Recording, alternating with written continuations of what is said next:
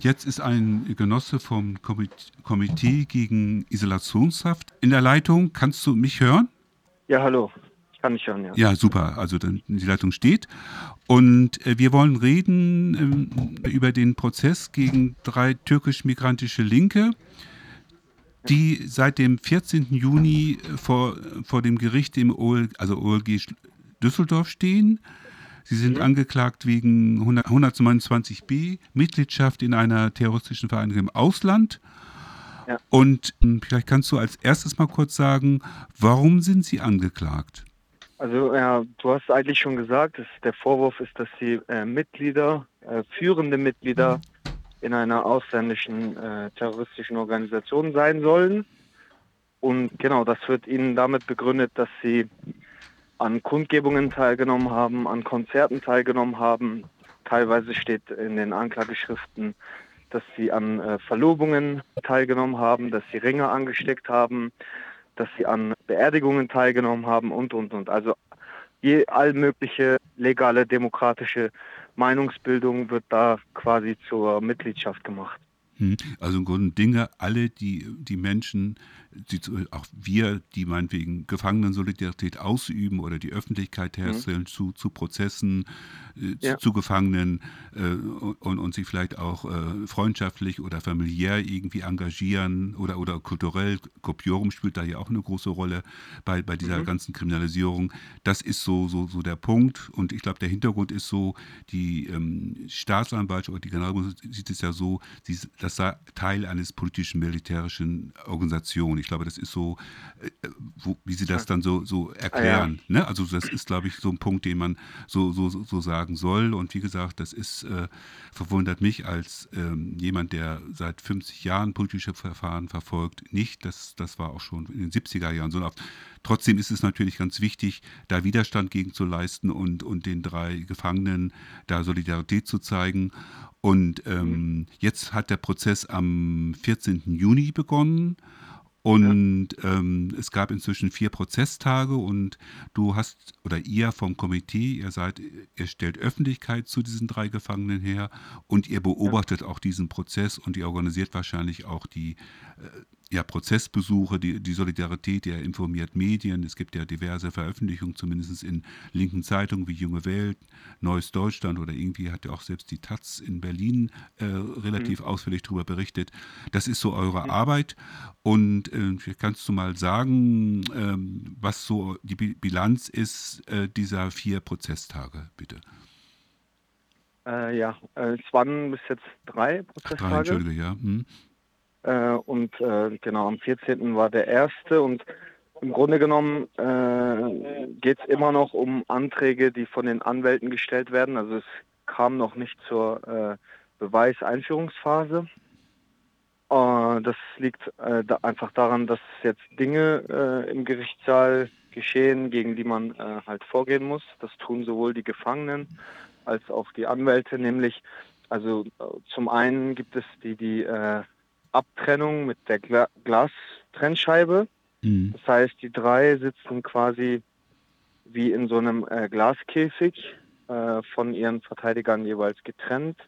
Und äh, zwischen den drei Angeklagten sitzen dann nochmal jeweils zwei äh, Polizisten oder äh, JVA ja. Äh. Und äh, genau, und dagegen wurde jetzt in allen drei, an allen drei Prozesstagen bisher wurden Anträge gestellt. Es gab ähm, Reden oder beziehungsweise, äh, ja, wie nennt man das?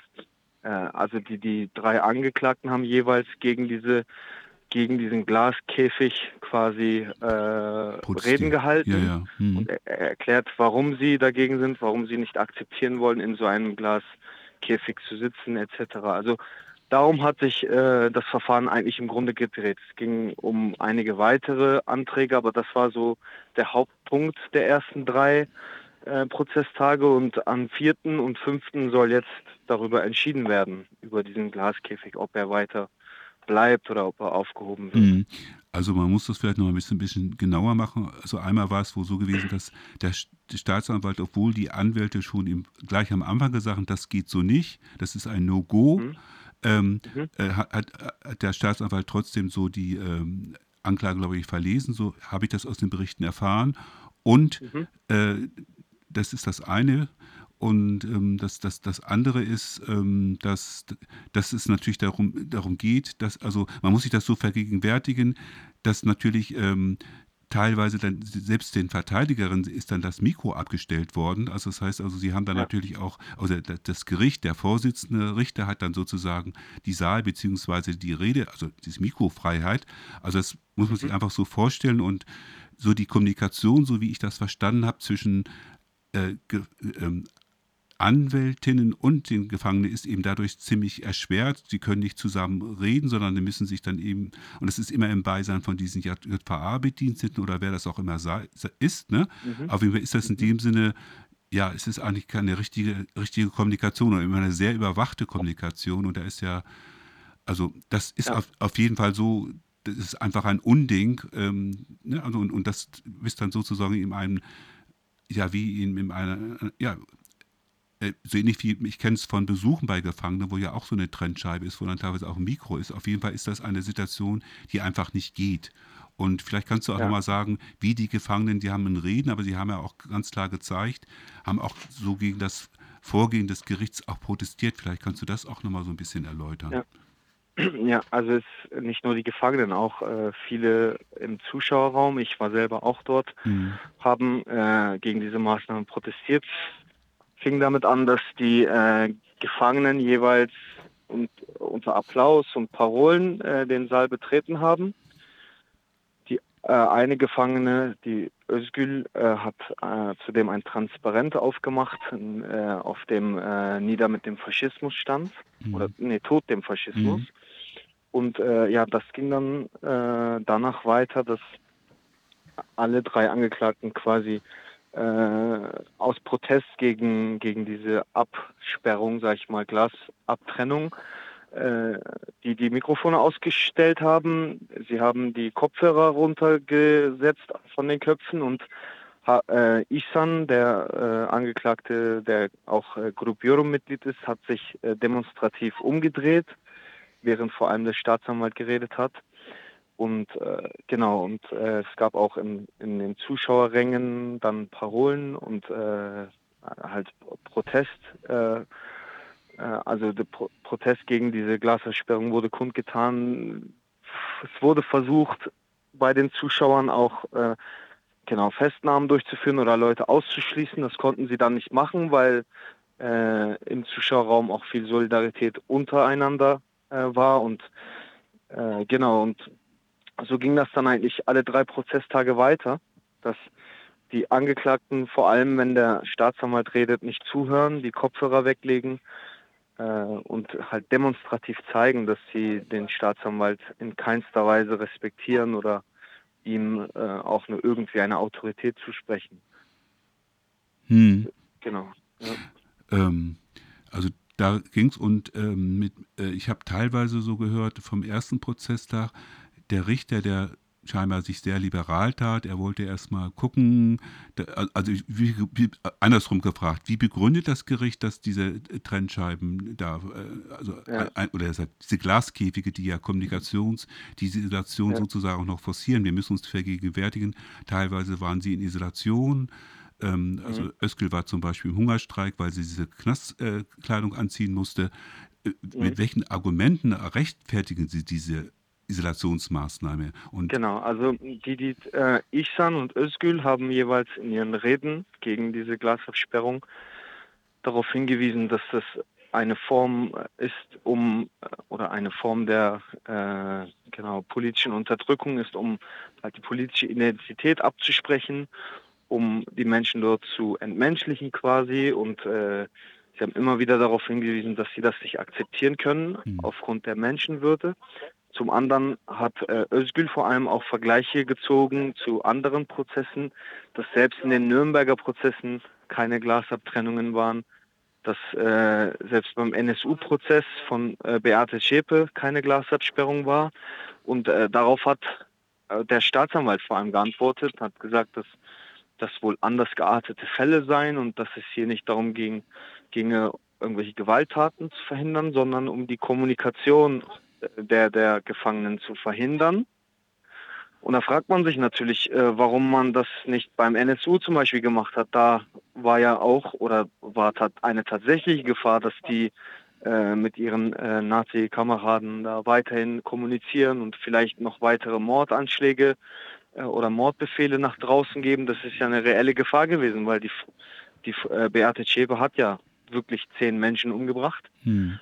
Und äh, genau, und der Richter hat dann das verstehe ich bis heute nicht, aber hat dann gesagt, ja, hm, das ist, ist nicht aller Tage Abend und äh, schauen wir mal und lassen Sie uns erstmal kennenlernen.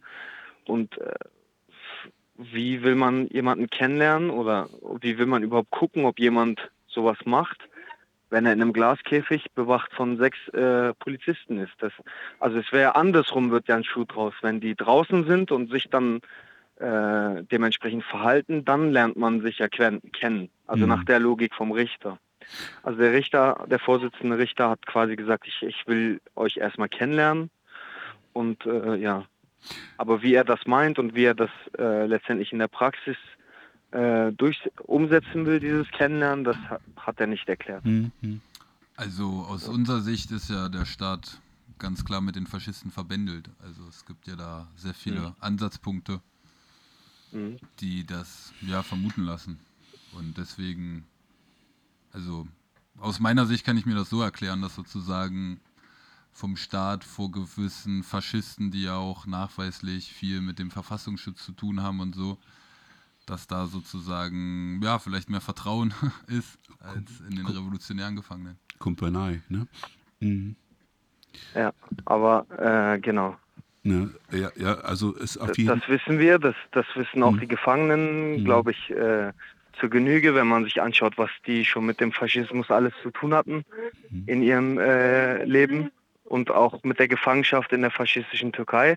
Aber äh, dass Menschen das auch sehen können, die äh, bislang nicht davon ausgegangen sind, dass die Bundesrepublik Deutschland mit Faschisten ineinander geht, das ist äh, dann schon wichtig gewesen, weil im Prozess waren auch viele äh, aus dem bürgerlichen Spektrum, sage ich mal, äh, um, um den Prozess zu beobachten oder Leute, die zumindest einen anderen Blick auf die Bundesrepublik Deutschland haben als Sozialisten oder als Antifaschisten. Und äh, dahingehend war das schon ein bisschen entlarvend. Und, äh, ja, nee, auf deswegen, jeden Fall, das sehen wir, yeah. äh, dass sozusagen da halt nochmal das Gesicht vom Staat äh, deutlich zum Tragen ja. kommt, sozusagen, indem mhm. die Menschen genau. hinter Menschen, mhm. die Konzerte organisieren, die Musik machen, die demokratisch engagiert sind, sozusagen hinter Trennscheiben kommen, aber Menschen, die in wahrscheinlich größeren Killernetzwerken, wenn man das so sagen will, weil sie ja im Endeffekt ja. rumgefahren sind und Leute erschossen haben mhm. oder in die mhm. Luft gesprengt haben, dass diese halt, ja, wie ihr sagt, äh, selber sagt, im Gerichtssaal sitzen können und sich dann da schön die Haare kämmen können. Oder es ja. gab ja, glaube ich, auch äh, sozusagen Probleme mit gewissen T-Shirts, aber wenn man dann auch wieder den Vergleich zum NSU-Prozess sieht, ganz klar sieht, mhm. wie da bei T-Shirts hier Kameraden verrät man nicht oder andere ähnliche Sachen, dass da sozusagen von der Staatsanwalt oder vom Gericht keine Probleme mit gab. Mhm.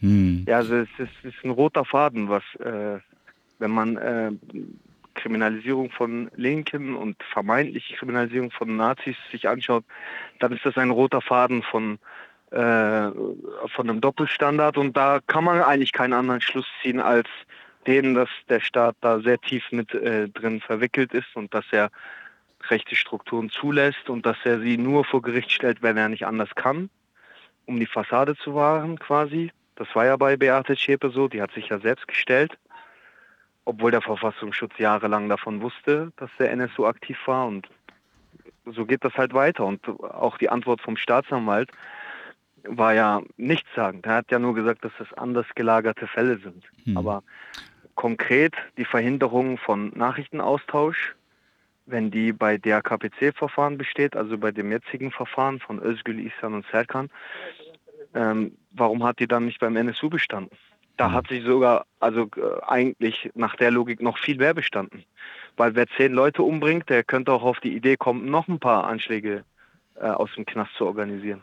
Hm. Mhm. Das ist gut, das ist, äh, äh, ähm, ist schwierig. Ich denke, da spielt natürlich auch die NATO-Politik eine Rolle, ne, dass die BRD natürlich auch Interesse hat, dass sozusagen hier Linke, also ihr habt ja auch gerade die Folter, den Faschismus in der Türkei immer transparent gemacht, dass sie das verhindern wollen.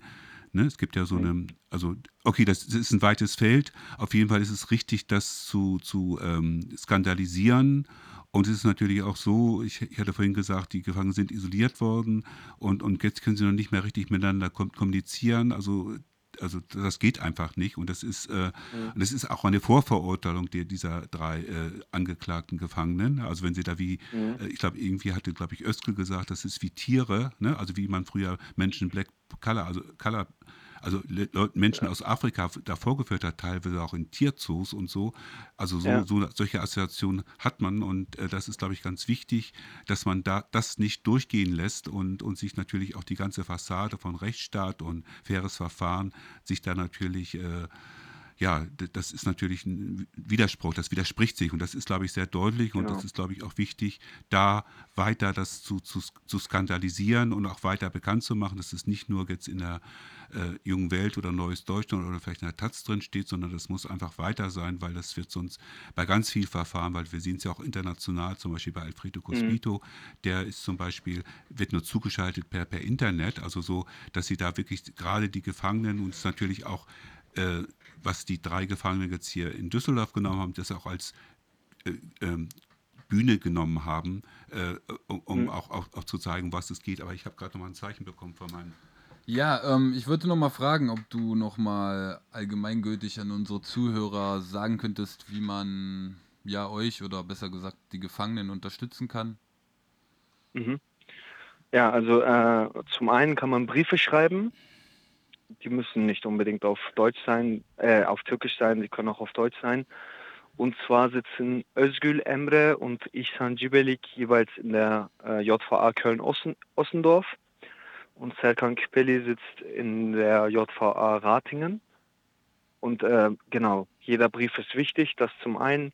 Zum anderen ähm, würde ich gerne hier nochmal einen Prozessaufruf machen. Wir mhm. haben am am 11. und am 12., äh, also nächste Woche, Dienstag und Mittwoch, äh, zwei weitere Prozesstage, wo wir wieder stark mobilisieren wollen. Äh, es wird nach dem Prozess, nach dem ersten Prozesstag am 11. auch eine Kundgebung geben mit verschiedenen Redebeiträgen und äh, Musikbeiträgen. Das ist deswegen wichtig, weil da halt tatsächlich über diesen Glaskäfig entschieden werden soll. Und äh, wenn der Richter da über äh, diesen Punkt entscheidet, dann soll er das vor so vielen Menschen wie möglich machen, damit die Fassade, äh, das hat Wolfgang ja auch schon eben erwähnt, damit die Fassade nochmal so richtig äh, zum Vorschein kommt.